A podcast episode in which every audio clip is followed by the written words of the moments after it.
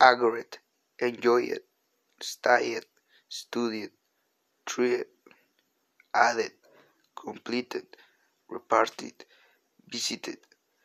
want it, ask it, cook visited, wanted, it, use it, walk it, bow, came, left, word, read,